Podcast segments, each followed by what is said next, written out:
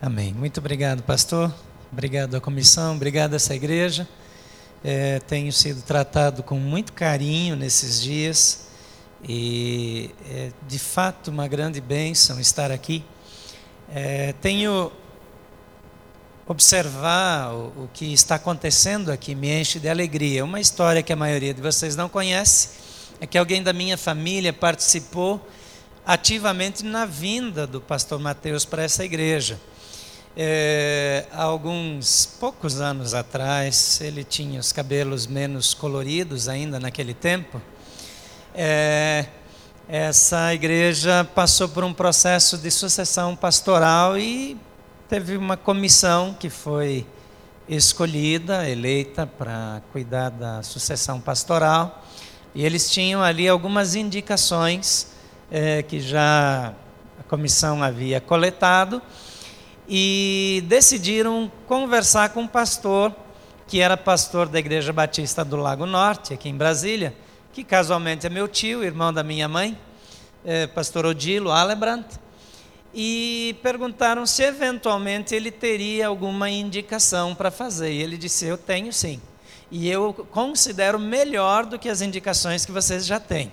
Então parece que essa essa é uma marca aí da família que a gente precisa ficar mais humilde, né? Nessas, nessas assertivas assim.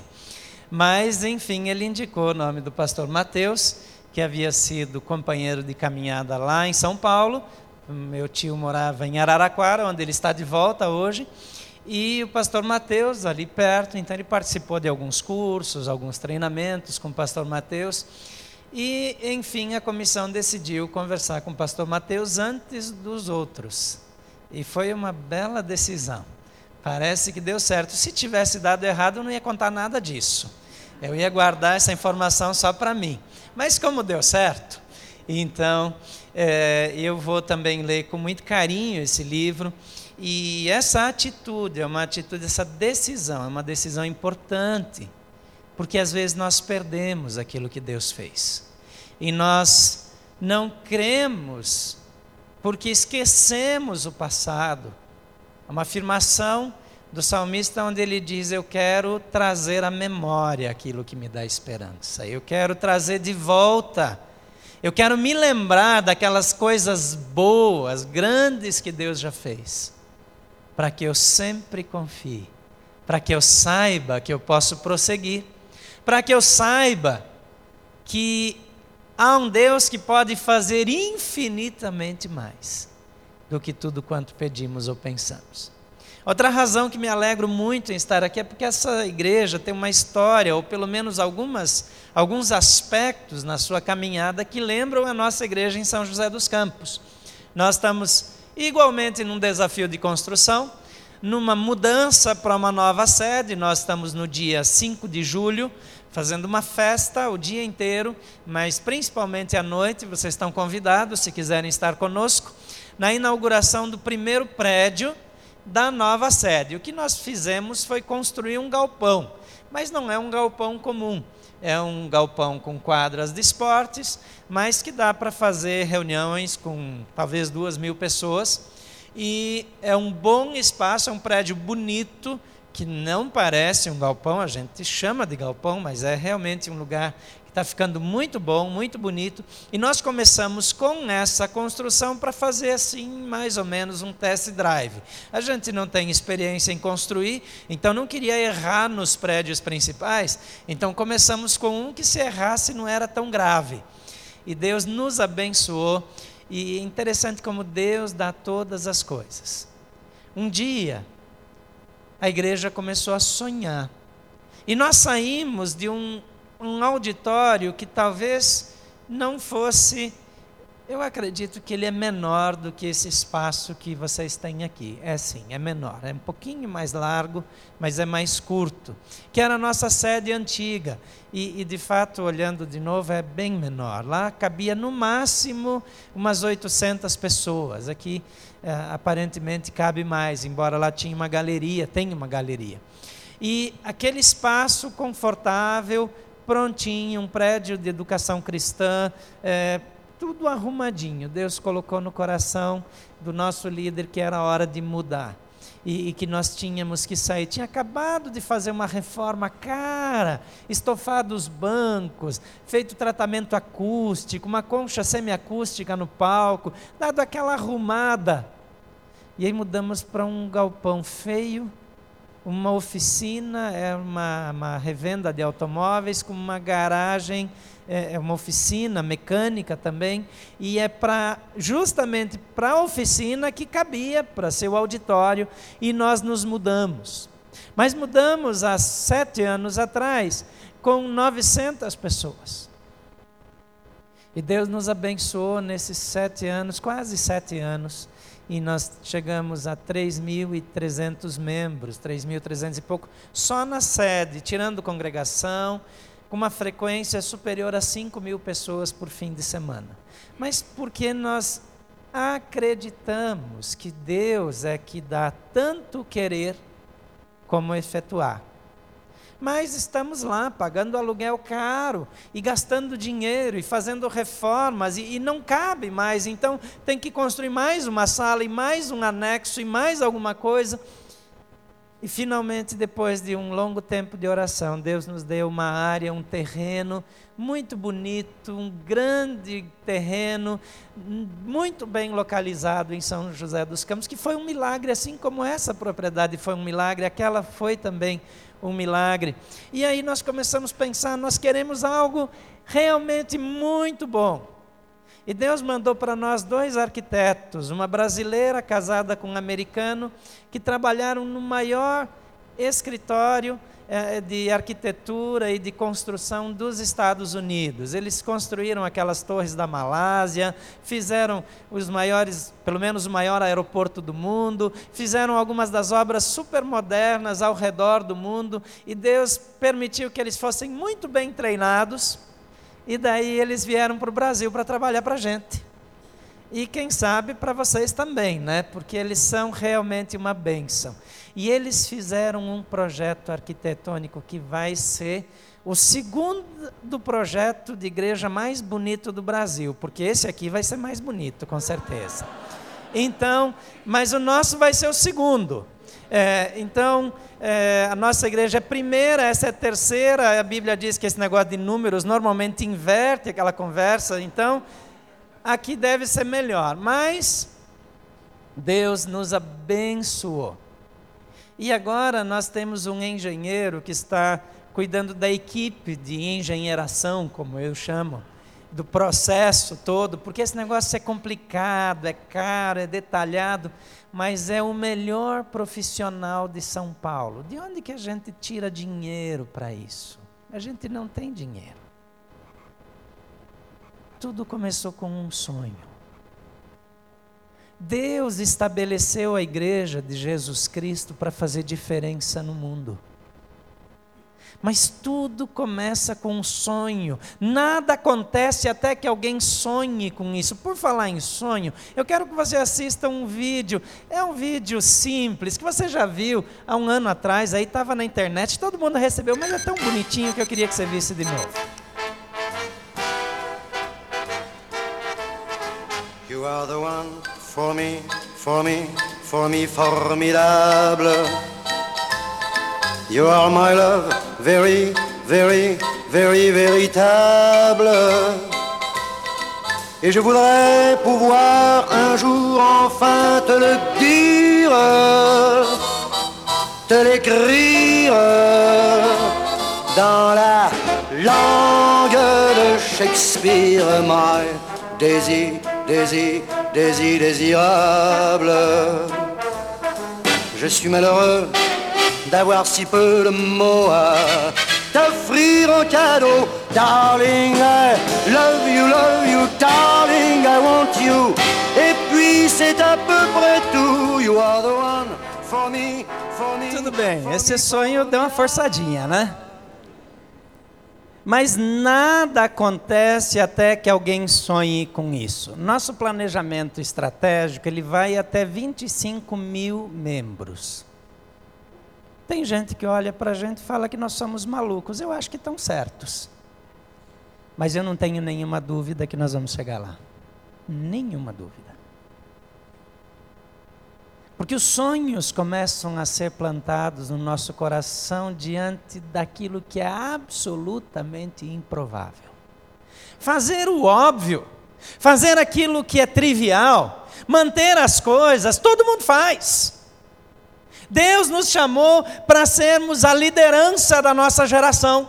Deus escolheu você, e a Bíblia diz que Ele escolheu antes da fundação do mundo, para que você seja alguém muito especial, alguém diferente, alguém meio fora da curva, talvez até meio esquisito aos olhos de alguns, mas alguém que vai escrever história, alguém que vai contar a história, que vai ter coisa para colocar num livro e dizer: essa história daquilo que Deus fez através da minha vida. Não é algo que vai encher a minha bola, não é algo que vai dizer que eu sou tão bom, mas é algo que vai me fazer saber que Deus, Ele sempre quer nos levar mais longe. Deus tem planos grandes para essa igreja. Eu quero dizer uma coisa para você sem medo de errar: os melhores anos dessa igreja ainda estão por vir. Às vezes nós olhamos para o passado com desprezo, porque tem gente que olha para o passado e fala: não, agora é diferente. Nós precisamos amar a história desde o dia que ela começou, porque aquilo que Deus fez no passado tem valor, aquilo que Deus faz hoje tem valor e aquilo que Ele faz amanhã tem valor. Cada pessoa no passado, essa igreja não nasceu por acaso, alguém sonhou com ela, alguém orou a Deus, alguém regou com lágrimas, alguém pagou preço, alguém tirou dinheiro do bolso porque não tinha investimento suficiente. Talvez alguns ainda estejam vivos, estejam por aqui, mas Deus escreveu uma história através da vida deles e nós precisamos amar tudo que Deus fez desde o começo. Agora, gente, uma outra coisa é que nós não vamos ficar olhando para trás e dizendo, não, mas antigamente era daquele jeito, agora tem que continuar sendo igual. Não. Nós amamos tudo que Deus fez, mas estamos abertos para tudo aquilo que Deus vai fazer. Amém? Deus tem grandes coisas para a nossa vida. Eu vibro quando chego numa igreja viva, eu tenho viajado bastante. É, não porque eu tenha alguma contribuição relevante para dar, mas quando a gente vai para uma igreja conhecida, a turma cai na bobagem de achar que a gente deve ter algum valor. Então acabam convidando, não consegue trazer o chefe, daí sobra para a turma que anda com ele assim, nessa eu tenho rodado por aí. Mas tenho visto cada coisa triste Tem celebrações nas igrejas que parecem mais um funeral do que uma festa. Tem lugar que você vai para apanhar, para tomar pancada. Você sai de lá e diz: Deus, o que, que aconteceu?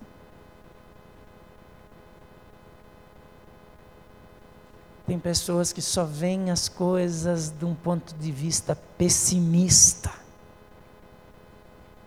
Acha que tudo é absurdo. Deus quer usar a sua vida para levá-lo muito além. Deus quer usar essa igreja de uma forma muito especial, porque Deus não muda de ideia. Deus deseja nos ver prosperar. E criou essa igreja para prosperar, criou essa igreja para a liderança, e Deus não desiste de nós.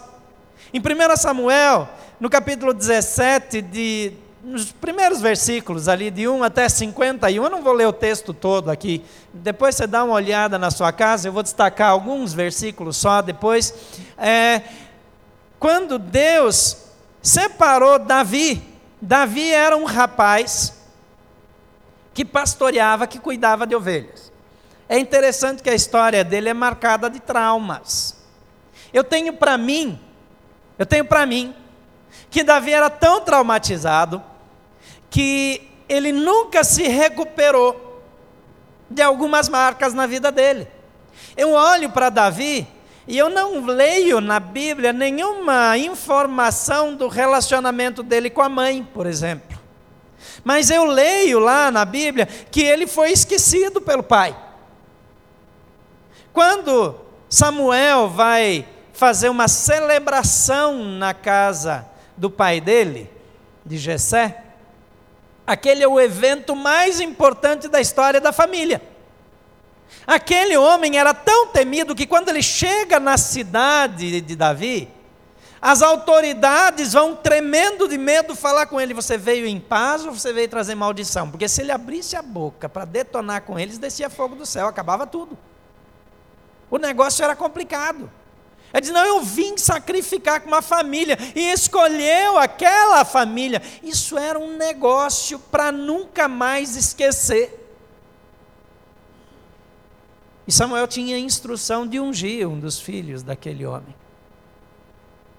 E aí passa o filho mais velho e ele pensa que é aquele, e não é, e vem o outro, e vem o outro, e daqui a pouco todo mundo passa. E ele fala: Mas você não tem mais nenhum filho? E aí Jessé diz: Esqueci, eu tenho mais um.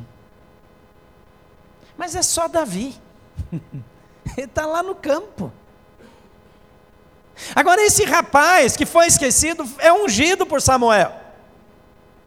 E o tempo passa, e aqui diz que houve guerra, e os irmãos dele estão na guerra. E nesse capítulo que eu mencionei, conta a história de que o pai o envia com alguns queijos, com alguns pães, para ver os irmãos, para levar mantimentos para eles e também para levar para o oficial deles, para que ele tenha facilidade para entrar. Eles já pagavam propina naquela época, né? Então ele leva um queijinho, um pãozinho lá para o oficial, para chegar mais rápido onde os irmãos estão.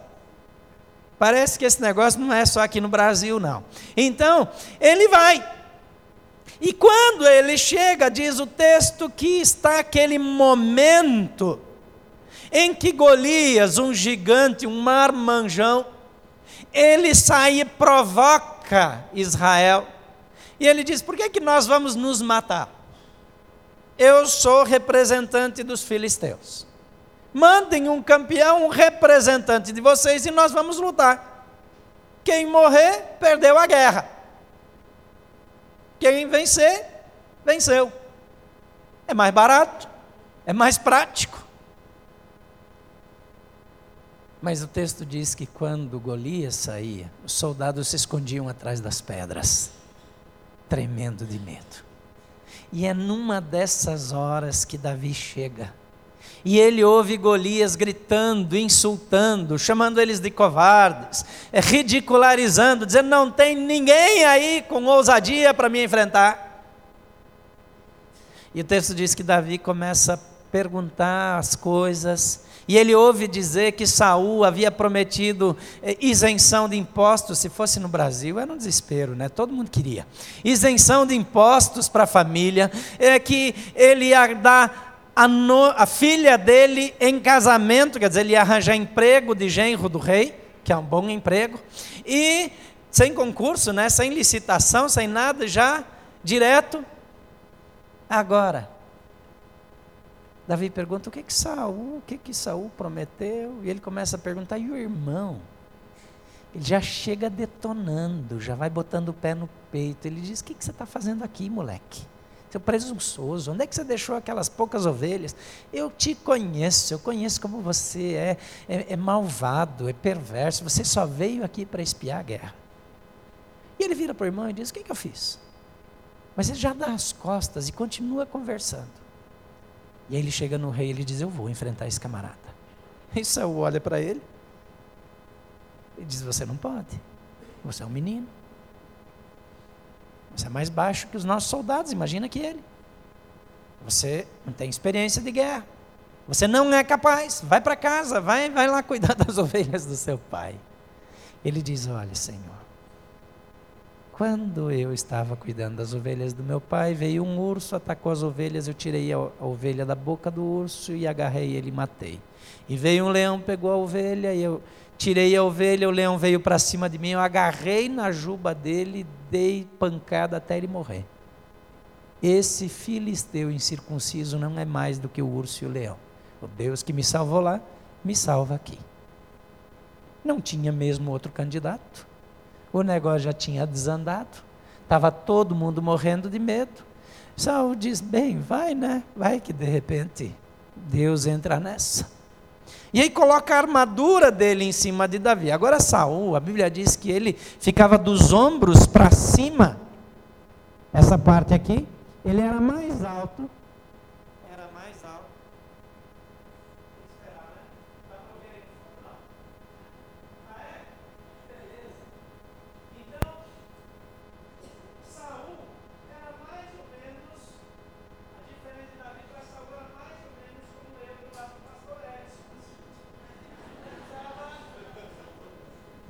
Agora, o negócio é que Davi coloca aquela armadura. Imagina eu com o terno do Edson aqui. Ficava um negócio lindo. E ele pega aquele troço pesado, ele não consegue andar com aquilo. Então ele tira. E aí vocês conhecem a história. Ele vai, ele junta umas pedras no rio, ele está acostumado a usar uma funda, um, uma tiradeira, e ele joga uma pedra. E primeiro o, o Golias ridiculariza ele, eles trocam algumas provocações, ele acerta uma pedrada na testa de Golias, que fica tonto e cai com aquele peso todo. Ele vai lá, pega a espada, decepa a cabeça, ergue aquela cabeça, né, tira o capacete, pega pelos cabelos, ergue, deixa escorrendo aquele ketchup que vai dos filmes assim, e finalmente os corajosos soldados de Israel saem de trás das pedras. E aí eles se agigantam e saem atrás dos filisteus. E aí a derrota foi absurda. Agora, queridos, o que, que isso tem a ver com esse momento? Eu quero dizer que essa igreja, assim como você pessoalmente, tem alguns verdadeiros gigantes que precisam ser enfrentados. A construção é um deles. A mudança é um desses gigantes. Para que mudar? Está tão bom aqui. Quando a nossa igreja decidiu sair de onde estava, teve um grupo que foi embora. Falou: vocês estão é malucos. A gente não vai. Serão 40 pessoas. Inclusive começaram uma igreja nova com 40 pessoas. Hoje, quase sete anos depois, eles estão muito bem, eles continuam com 40 pessoas. Mas nem são os mesmos 40, porque nem eles aguentaram. Quando a gente toma uma decisão a partir de um pensamento pessimista, a partir da falta de fé, da falta de confiança naquilo que Deus está fazendo, então nós somos derrotados. Somos derrotados na nossa família, derrotados no nosso casamento, derrotados no namoro, derrotados na nossa vida profissional, derrotados na nossa, na nossa carreira acadêmica. Nós somos derrotados em tudo.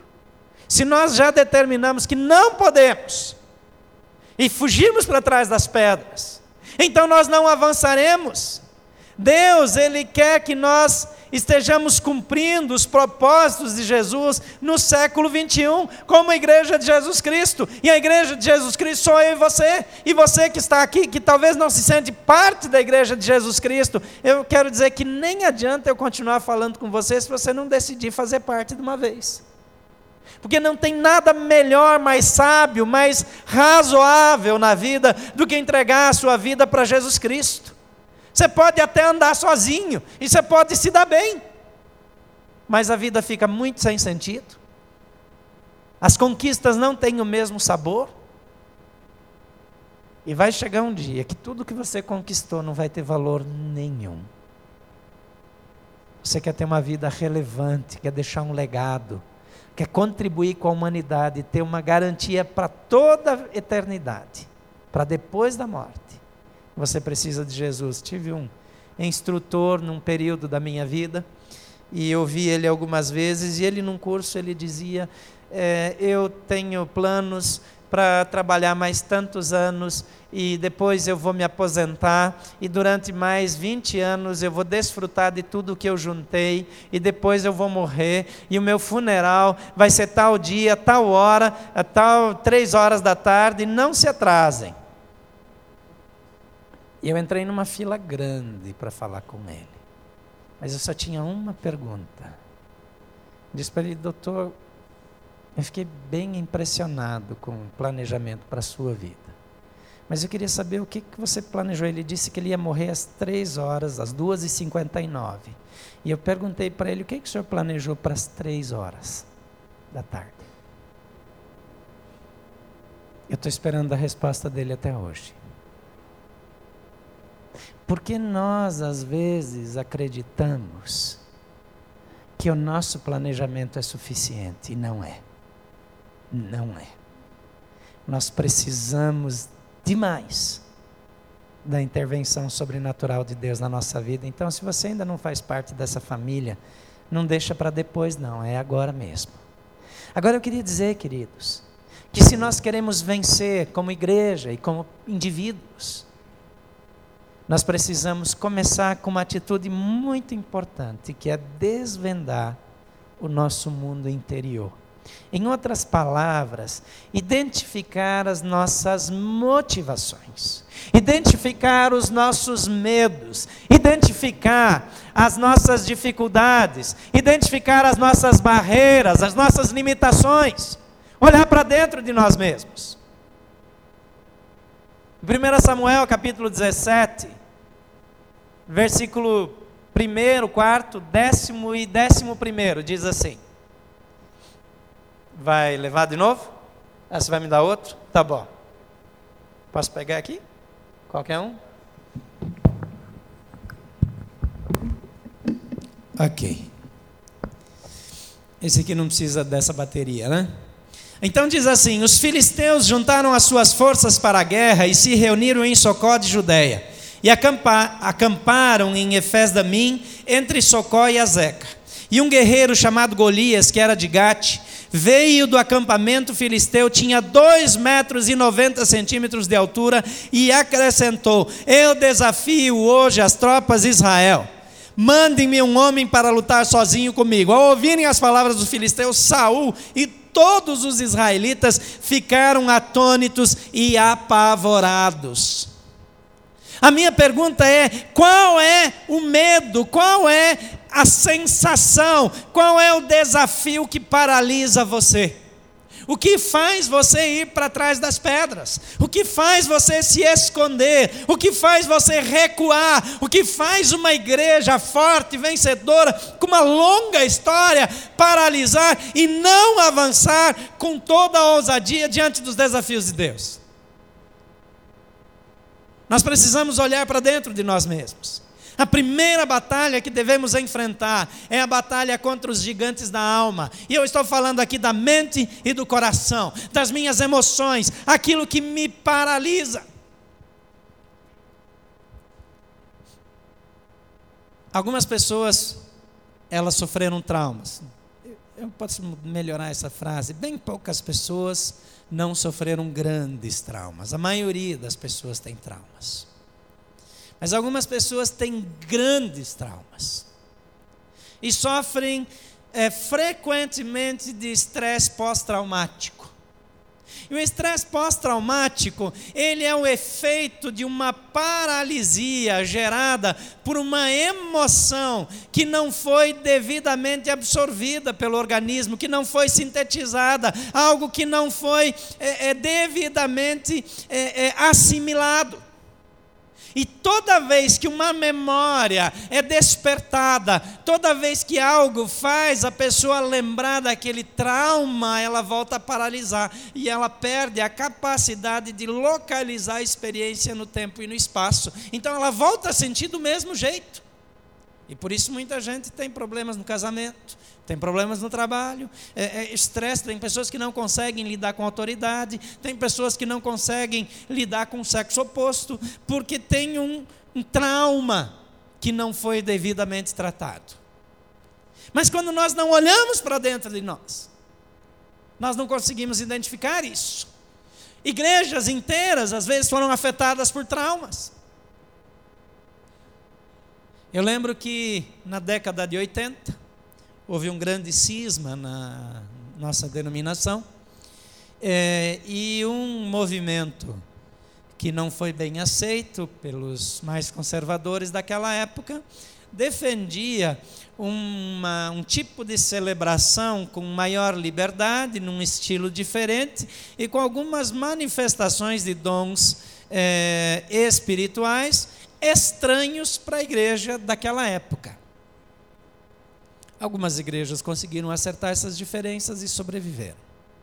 Algumas igrejas ficaram tão traumatizadas, racharam e se machucaram tanto, que na hora do batismo batizavam em nome do Pai, do Filho e da terceira pessoa da Trindade, para nem falar o nome do Espírito Santo. De medo, trauma, trauma. Nem quem saiu tinha razão, nem quem ficou, mas trauma. Feridas abertas. As feridas na nossa vida não precisam ser feridas comunitárias, podem ser feridas individuais, mas elas nos afetam e nos paralisam. Aquilo que mais nos impressiona, que mais nos assusta e que nos faz permanecer escondido, precisa ser desvendado e vencido. Deus quer que você vença. Deus quer que você supere. Agora, não tem como superar sem enfrentamento, sem voltar a tocar na dor sem identificar corajosamente aquilo que de fato nos faz retroceder ou que nos paralisa. Uma igreja vencedora é uma igreja que se conhece a si mesma, que conhece a sua membresia, que trata dos feridos. Porque igreja, queridos, não é lugar de patologia, igreja é lugar de cura. Tem igreja que fica fazendo diagnóstico, fica fazendo exame patológico, igreja é lugar de cura. Larry Crabb, um dos psicanalistas mais reconhecidos no meio cristão americano, ele finalmente ele disse que não acredita mais em cura para os traumas, em ajuda emocional fora do contexto da igreja. Talvez ele foi um pouco radical, mas eu queria dizer uma coisa: a igreja de Jesus tem o ambiente ideal para curar os seus feridos. Porque a cura, queridos, ela vem através do relacionamento. Você já leu em Tiago que diz assim: confessai os vossos pecados uns aos outros e orai uns pelos outros para serdes curados. Como é que a gente é perdoado dos pecados? O que a gente tem que fazer para ser perdoado?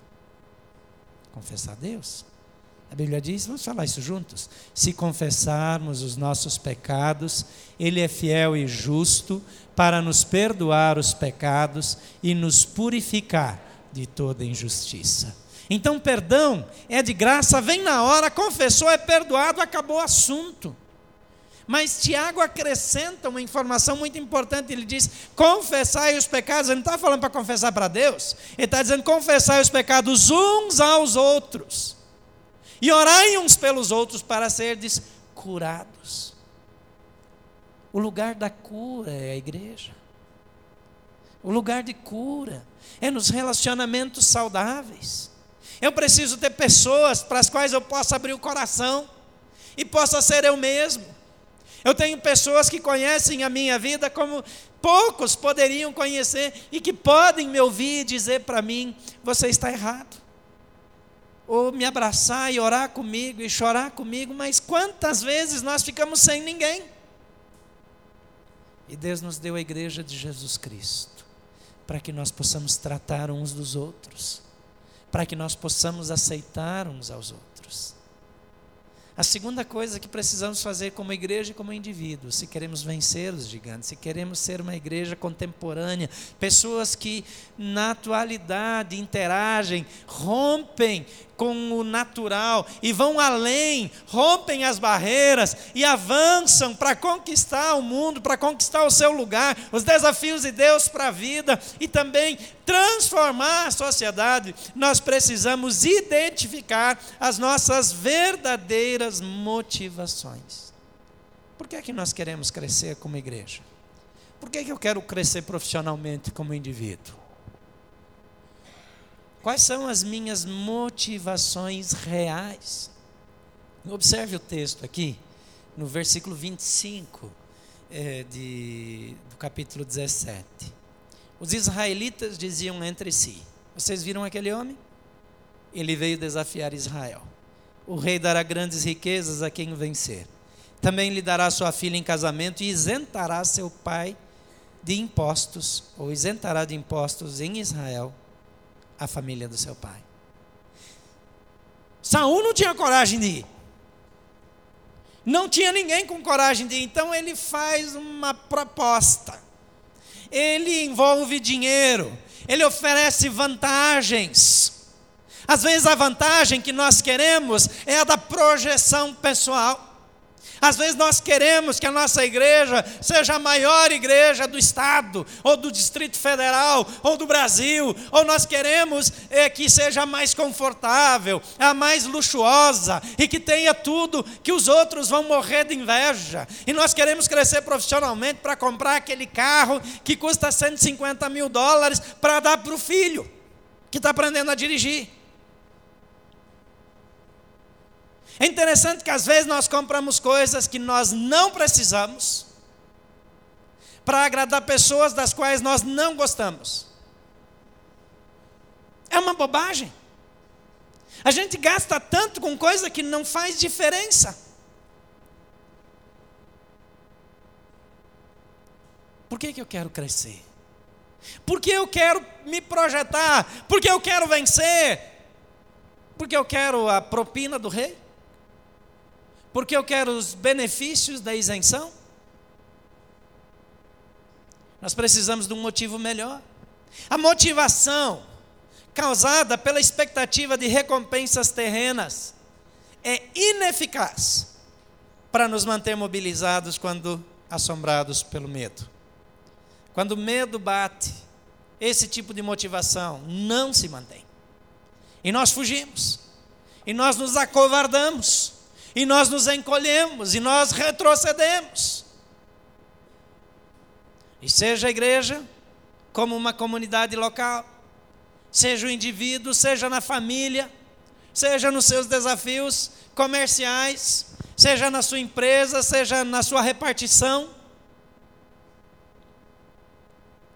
Você precisa dos motivos corretos e queridos, conhecer as motivações mais secretas da nossa alma promovem a honestidade e transparência requeridas para gerar a cura interior.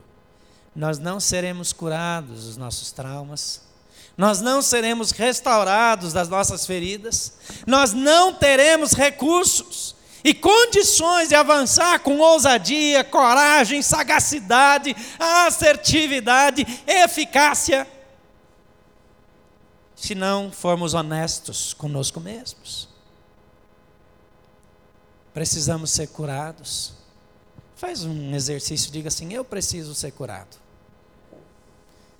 Nossa, tá bem duvidoso esse negócio. A falta de convicção, exatamente como a gente faz. Eu também preciso. Precisa ou não precisa? Porque enquanto eu não reconheço que eu preciso, nada vai acontecer. Não adianta você ir no terapeuta, não adianta você procurar ajuda profissional, porque enquanto você não aceita o fato de que você precisa de ajuda, não vai avançar. A igreja que acha que vai avançar sozinha, sem os milagres de Deus, está fadada ao fracasso, está fadada ao fracasso, está derrotada, não vai adiante. Às vezes nós queremos que a nossa família dê certo para os outros verem. Nós queremos que os nossos filhos sejam um exemplo, mas não é para a glória de Deus, não é para a alegria deles, é para que nós fiquemos bem como pais. Quantos têm filhos aqui? Levante a mão. Deus abençoe vocês. Quantos têm filhos adolescentes? Deus abençoe muito vocês.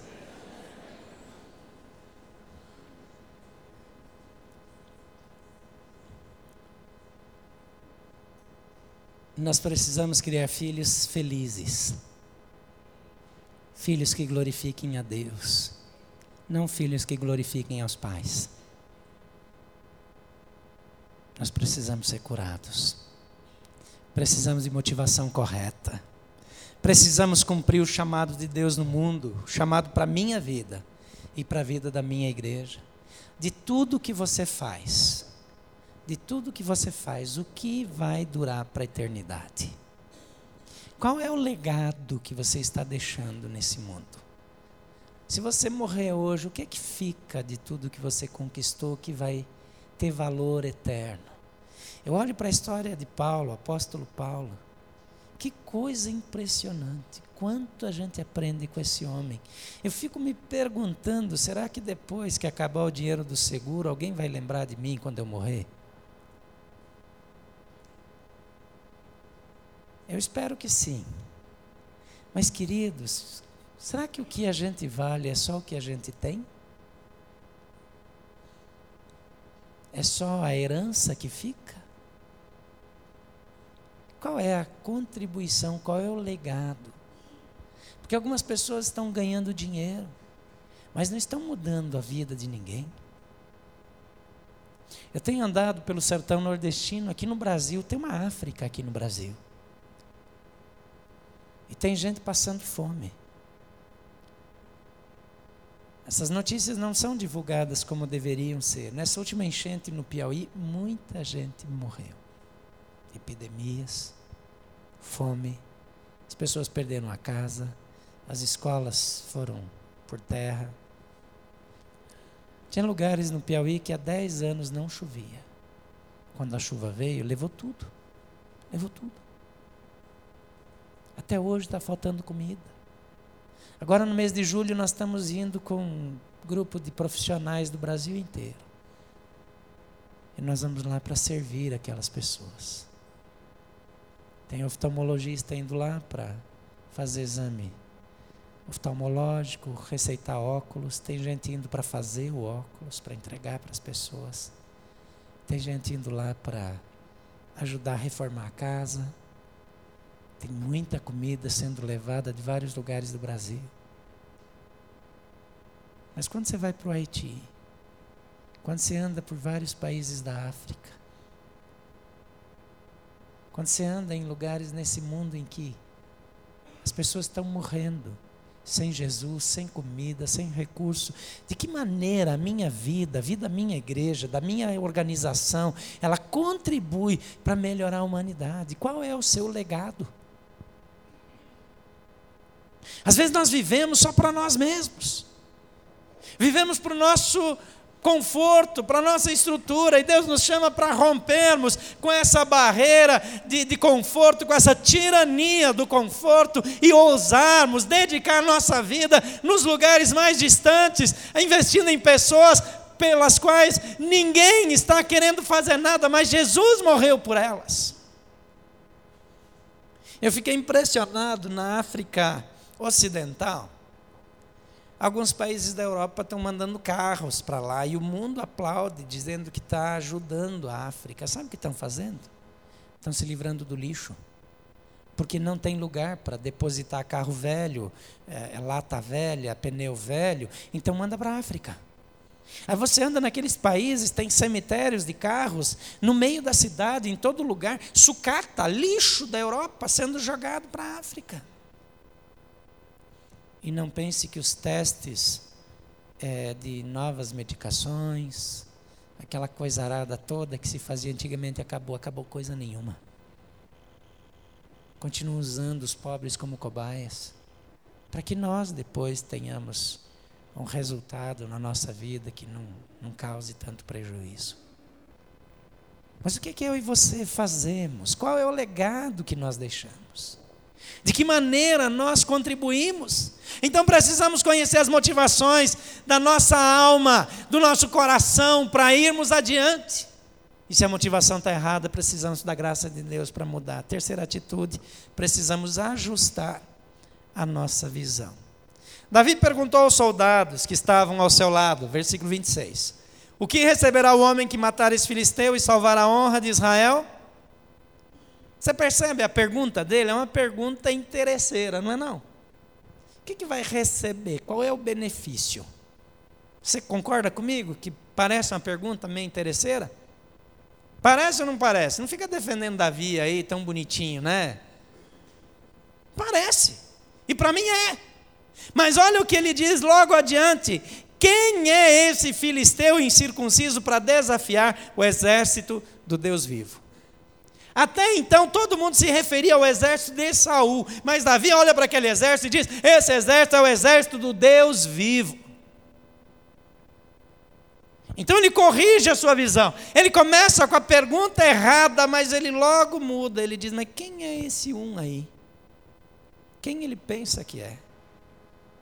Para desafiar o Rei dos Reis, o Criador do universo. Precisamos, queridos, aprender a encarar os desafios com a ótica divina.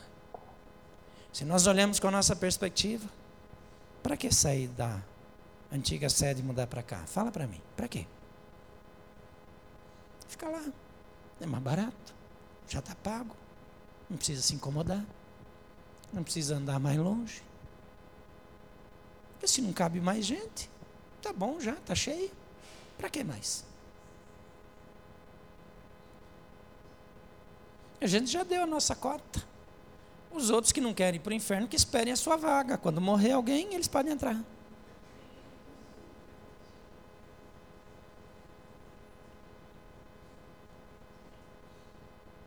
Eu não quero sujar o meu carro. Eu não quero andar mais longe. Eu não quero dar carona porque eu tenho horror de pobre. De onde é que vem esses negócios? Gente, Jesus morreu por cada uma dessas pessoas. A igreja precisa crescer e crescer muito. E crescendo muito, vai poder fazer muito mais. Tem gente que acha que é bonito ser pequenininho, coitadinho a vida inteira, porque ama que passe a mão na cabeça. Deus te chamou para mais do que isso, meu irmão. Deus te chamou para ir bem mais longe, para ser muito mais ousado. A vitória, queridos, ela começa a ser forjada quando eu desvio os meus olhos do problema e deposito a minha confiança em Deus. Qual é o maior desafio dessa igreja hoje? E qual é o maior desafio pessoal da sua vida hoje? Algum tempo atrás nós estávamos com muita dificuldade com uma das nossas filhas. Entrou numa fase de rebeldia, um negócio assustador. E toda a minha ideia romântica de como seria a coisa caiu por terra. Desandou. Porque ela conseguiu me surpreender. E tem dias que eu tinha vontade de jogar toalha e dizer: eu desisto, não quero mais saber, que seja o que quiser. Mas toda vez que eu tirava os olhos dela e olhava para Deus, eu via uma filha escolhida de Deus para a glória do seu nome. Os meses se passaram, um ano passou, e Deus começou uma obra bonita na vida dela. Essa semana, a Tuca já tinha viajado, ela veio um dia antes para cá, e eu pego ela aconselhando uma amiga no telefone. E a amiga tinha ficado com o menino, ele tinha feito isso e feito aquilo. E ela começa a aconselhar e dizer: Olha, teu coração está vazio. Você precisa chegar mais perto de Deus. Eu já fui assim. Nada me servia. E ela vai falando e vai falando, e eu chorando bobo, né? Já desandando em choro. E ela termina e vê que eu estou por ali. Ela diz: Pai, eu não acredito, eu já sou uma missionária e pulou em cima de mim e me abraçou e chorou e eu chorei. Eu choro sempre, né? Normal. Mas quando a gente olha para o tamanho da encrenca, a gente fica com receio. Tem gente que acha que o marido não vai mudar porque pensou que estava casando com o príncipe encantado, mas quando beijou ele virou sapo. Ficou ruim. Tem aquela história desagradável da sereia que virou baleia, mas essa já não fala, porque não. É sem finesse, é um negócio deselegante. Acho de um mau gosto, assim, fazer esse tipo de comentário.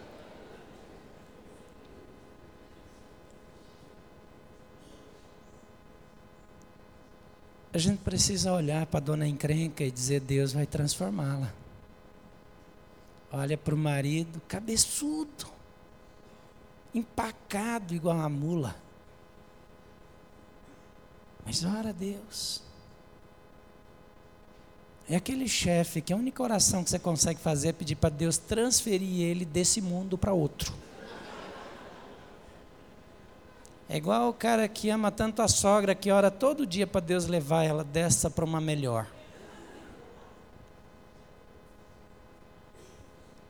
Nós precisamos perceber que enquanto olhamos para o problema, para o desafio é muita coisa para fazer. É muito trabalho. Tem que escavar, tem que fazer estacionamento subterrâneo, tem que gastar dinheiro que não acaba mais.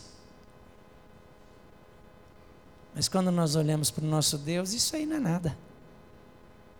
Quando eu olho para Deus, eu digo: quem é esse projetinho para se opor ao exército do Deus vivo?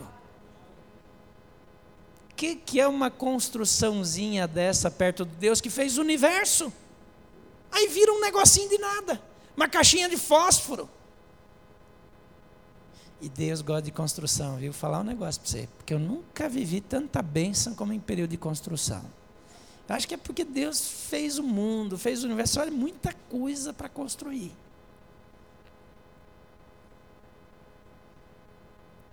E às vezes a gente acha que tudo Deus disse aconteça, haja e, e foi assim. Mas o salmista diz lá que as estrelas são obras dos seus dedos obras das suas mãos. Tem coisa que ficou bom demais para ser feito assim a granel. Ele fez o homem, ele esculpiu, ele caprichou. Dizem que quando ele fez a mulher já tinha mais experiência, então ficou melhor, mas Deus caprichou nos detalhes. Então, quando nós olhamos com a ótica de Deus, os nossos desafios já não são tão grandes assim. Porque ao invés de olhar para o tamanho do desafio, olho para o tamanho do meu Deus. E aí nós vamos para a quarta atitude. Precisamos aprender a avaliar com a perspectiva correta. Quando Eliabe, irmão mais velho, ouviu Davi falando com os soldados, ele ficou muito irritado muito irritado com ele, e perguntou: Por que você veio até aqui? Com quem deixou aquelas poucas ovelhas no deserto? Sei que você é presunçoso e que o seu coração é mau. Você veio só para ver a batalha. Dava para ver que ele estava com saudade de Davi, né? Davi virou para ele e disse: Eu também te amo. Qual é a tendência? Quem tem irmão mais velho aqui? Levanta a mão. No céu você não vai ter irmão mais velho. Porque é muito sofrimento. Quantos irmãos mais velhos tem aqui? Levante a mão. Vocês já pediram perdão a Deus?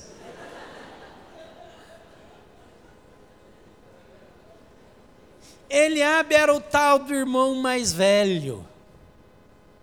Ele já chegou detonando. Agora observa, que Davi ele não perde tempo batendo boca com o irmão. Qual que é a nossa tendência? É bater de volta, dizer presunçoso é você. E além de presunçoso, covarde. Por que não vai lá enfrentar Golias e fica aí atrás da pedra? Comigo você é valentão, por que não vai lá?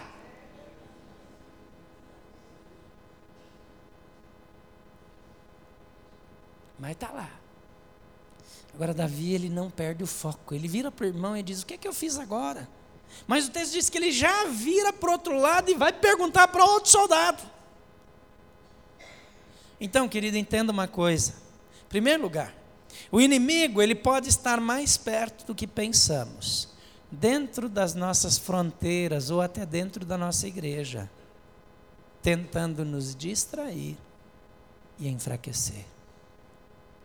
Você tem um projeto, você vai falar para os seus amigos e diz: Nah, você está maluco, isso aí não vai dar certo nunca. Você é doido. É aquela pessoa no meio da igreja que fica andando de grupinho em grupinho, dizendo: essa é uma obra faraônica. Isso aí, o pastor Mateus tomou sol demais, bateu a cabeça na pedra. E tem um povo doido seguindo o homem, em vez de internar, botar uma camisa de força, o povo atrás.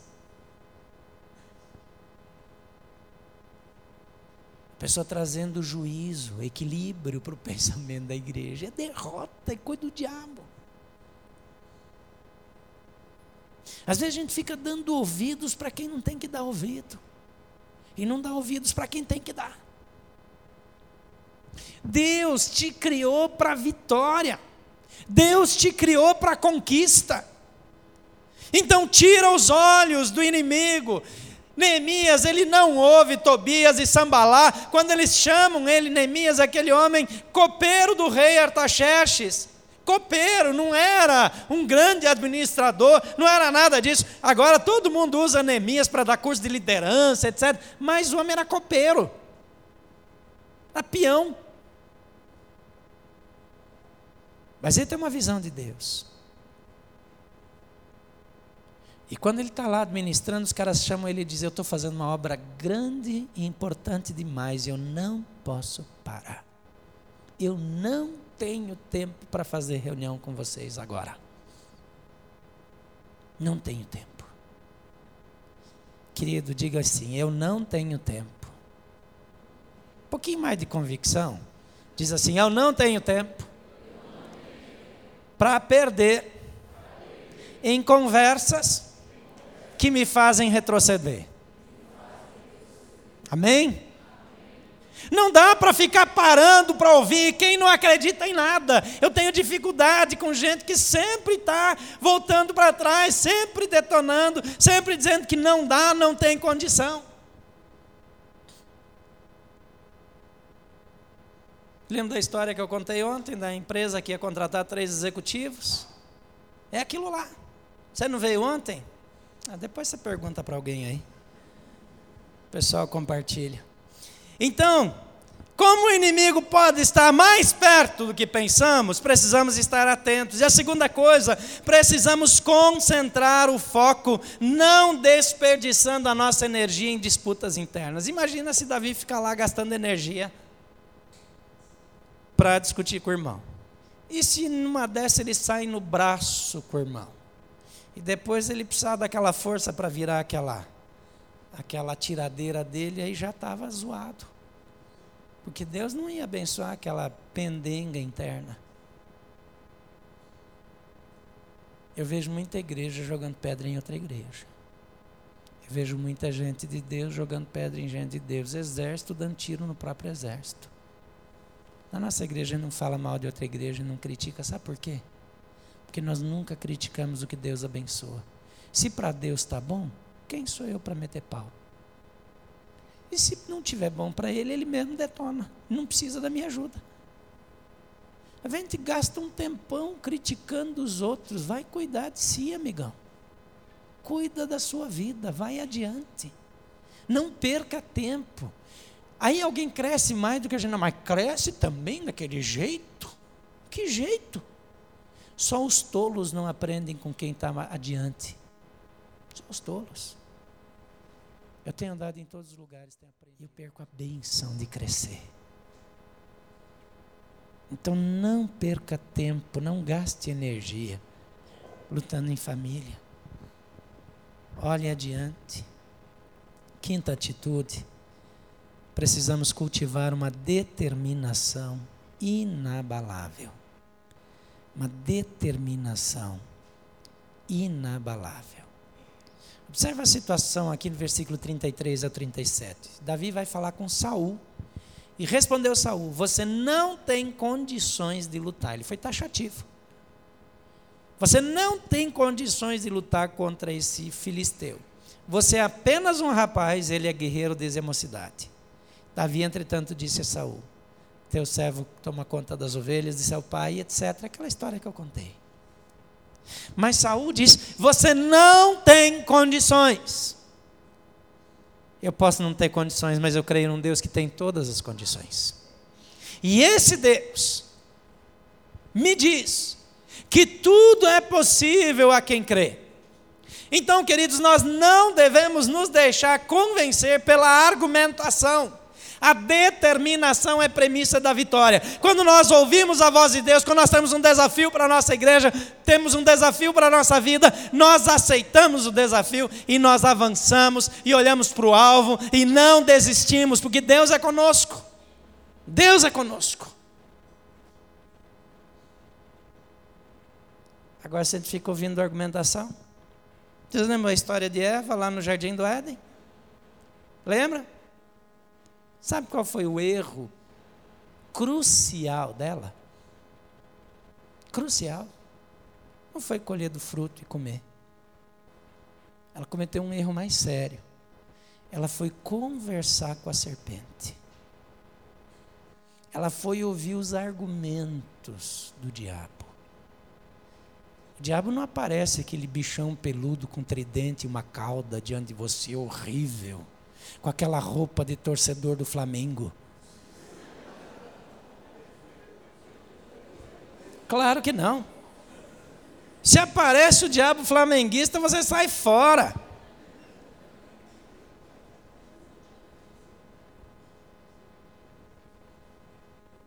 Mas ele vem arrumadinho.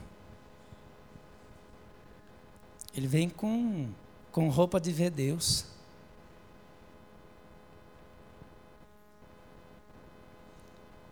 E ele tenta enrolar você.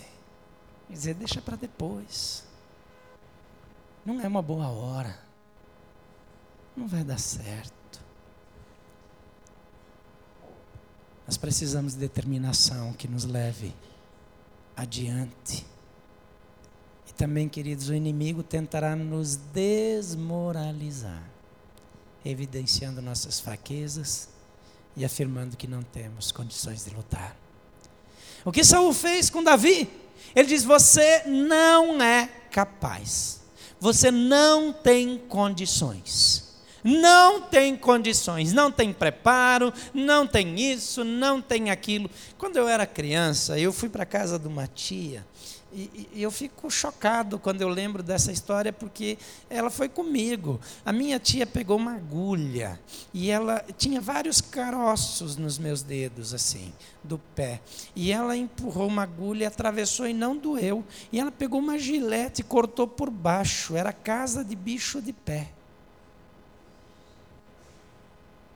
Eu tinha os braços, os pés e, e, as mãos e tudo tão encardido, os meus cadernos eram marrons de sujeira. Os meus cadernos eram cheios daquilo que a minha professora chamava de orelha de burro. E eu não sei se ela queria dizer que o burro era eu.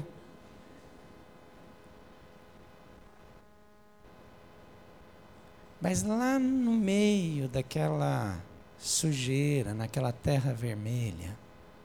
Deus me achou. E ele achou que ia dar para alguma coisa.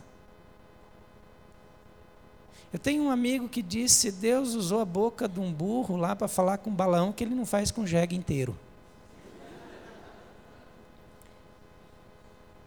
Deus é que é a diferença na nossa vida. Não é a nossa qualificação. Não é o nosso treinamento, o treinamento é bom, estudar é importante, crescer é necessário, avançar nos desafios é imprescindível. Mas, queridos, não é isso. É Deus em nós.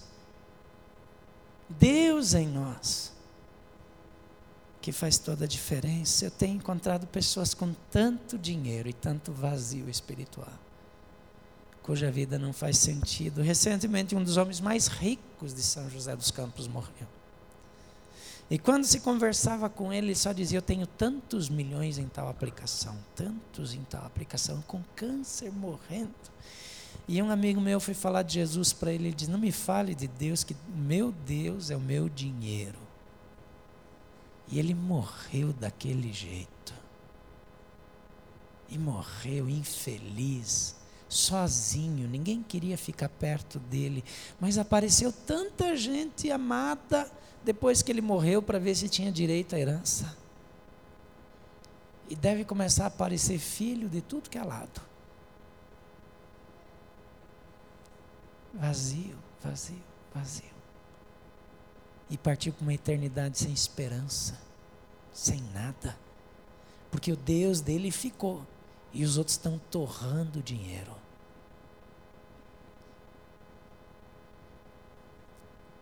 Que é que vai ser desse homem? O que está sendo dele? Nós precisamos saber quem nós somos em Deus e precisamos ser em Deus. E a sexta atitude, precisamos reconhecer que a nossa força vem de Deus. Versículo 38 a 50 diz: Saul vestiu Davi com a sua própria túnica, colocou-lhe uma armadura e lhe pôs um capacete de bronze na cabeça. E Davi prendeu a sua espada na túnica e tentou andar pois não estava acostumado com aquilo. E disse a Saul: Eu não consigo andar com isso, pois não estou acostumado. Então tirou tudo aquilo e em seguida pegou seu cajado.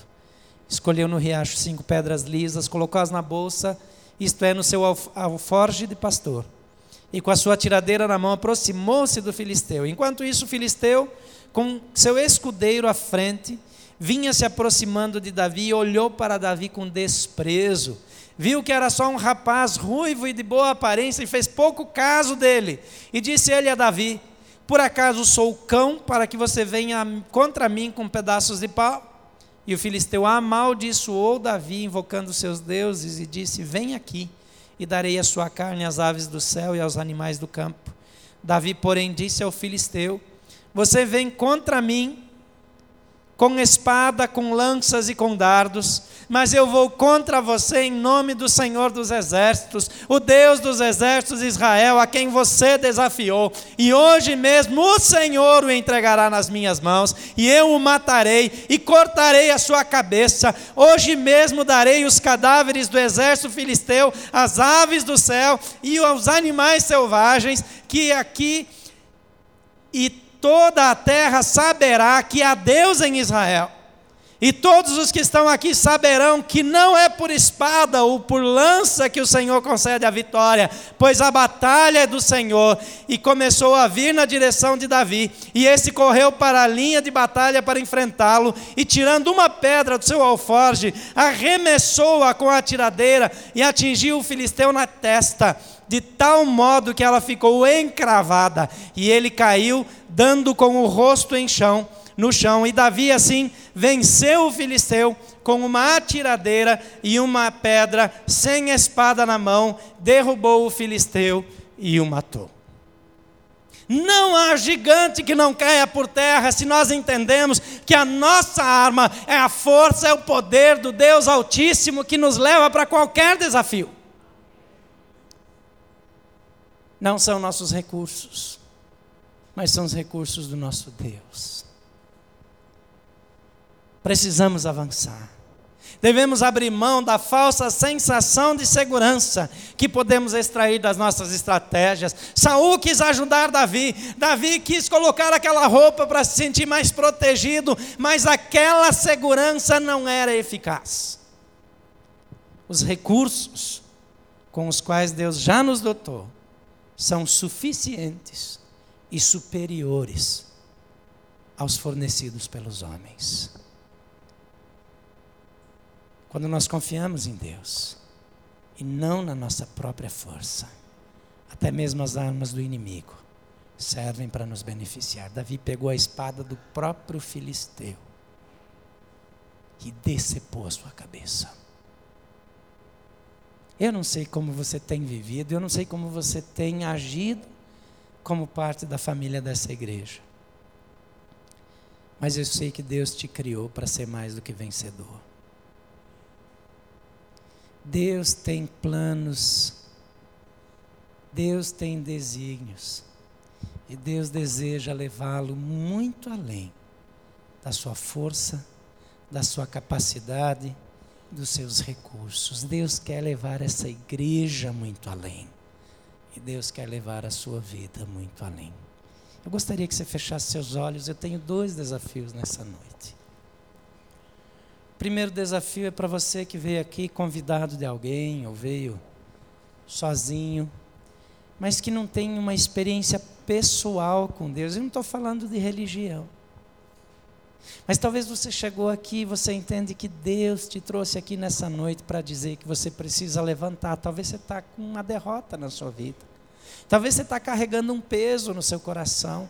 Talvez você tenha desejado andar sozinho, na sua força, mas nessa noite Deus está dizendo: não é na sua força, mas na minha. E Ele te convida para entregar a sua vida para Ele e quer que você diga: Senhor, eu quero viver do teu jeito, eu quero enfrentar os gigantes no meu casamento, na minha vida pessoal, na minha vida profissional, nos meus negócios, na minha casa, e eu quero que o Senhor me dê a força como o Senhor deu para Davi. Você quer dizer isso para o Senhor nessa noite? Eu quero orar por você. Eu gostaria que você levantasse a mão onde você estiver.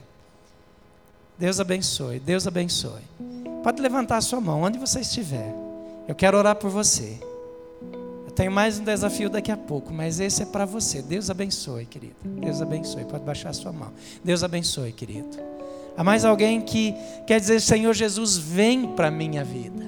Entra no meu coração transforma, tira o meu medo, tira a minha paralisia, me faz ousado, me leva a experimentar o teu poder. Essa é a noite que Deus quer falar com você. Você quer dizer isso para Jesus? Recebendo Jesus no seu coração, levante a sua mão, quero orar por você. Há mais alguém? Onde você estiver, eu não vou insistir, porque é com você e com Deus, não é comigo. É a sua vida. Eu vou embora, eu não sei se você vai me ver de novo. Mas o Deus que está falando com você, Deus abençoe. O Deus que está falando com você é Deus que quer mudar a sua história. Deus quer mudar a sua vida. Você quer dizer sim para Jesus? Levante sua mão. Mais alguém? Deus abençoe. Deus abençoe. Você que já fez isso no passado. E talvez como cristão, você tem fugido. Você sente que você tem ido para trás das pedras. Hoje é noite. Deus quer mudar a sua história. Talvez você tenha sido um cético do projeto que Deus deu para essa igreja. Talvez você tenha criticado a liderança, quem sabe pela frente, talvez até pelas costas. Talvez você tenha sofrido derrotas na sua vida e você já decidiu que não dá mais. Hoje à noite Deus quer dizer para você: vem na minha força e não na sua.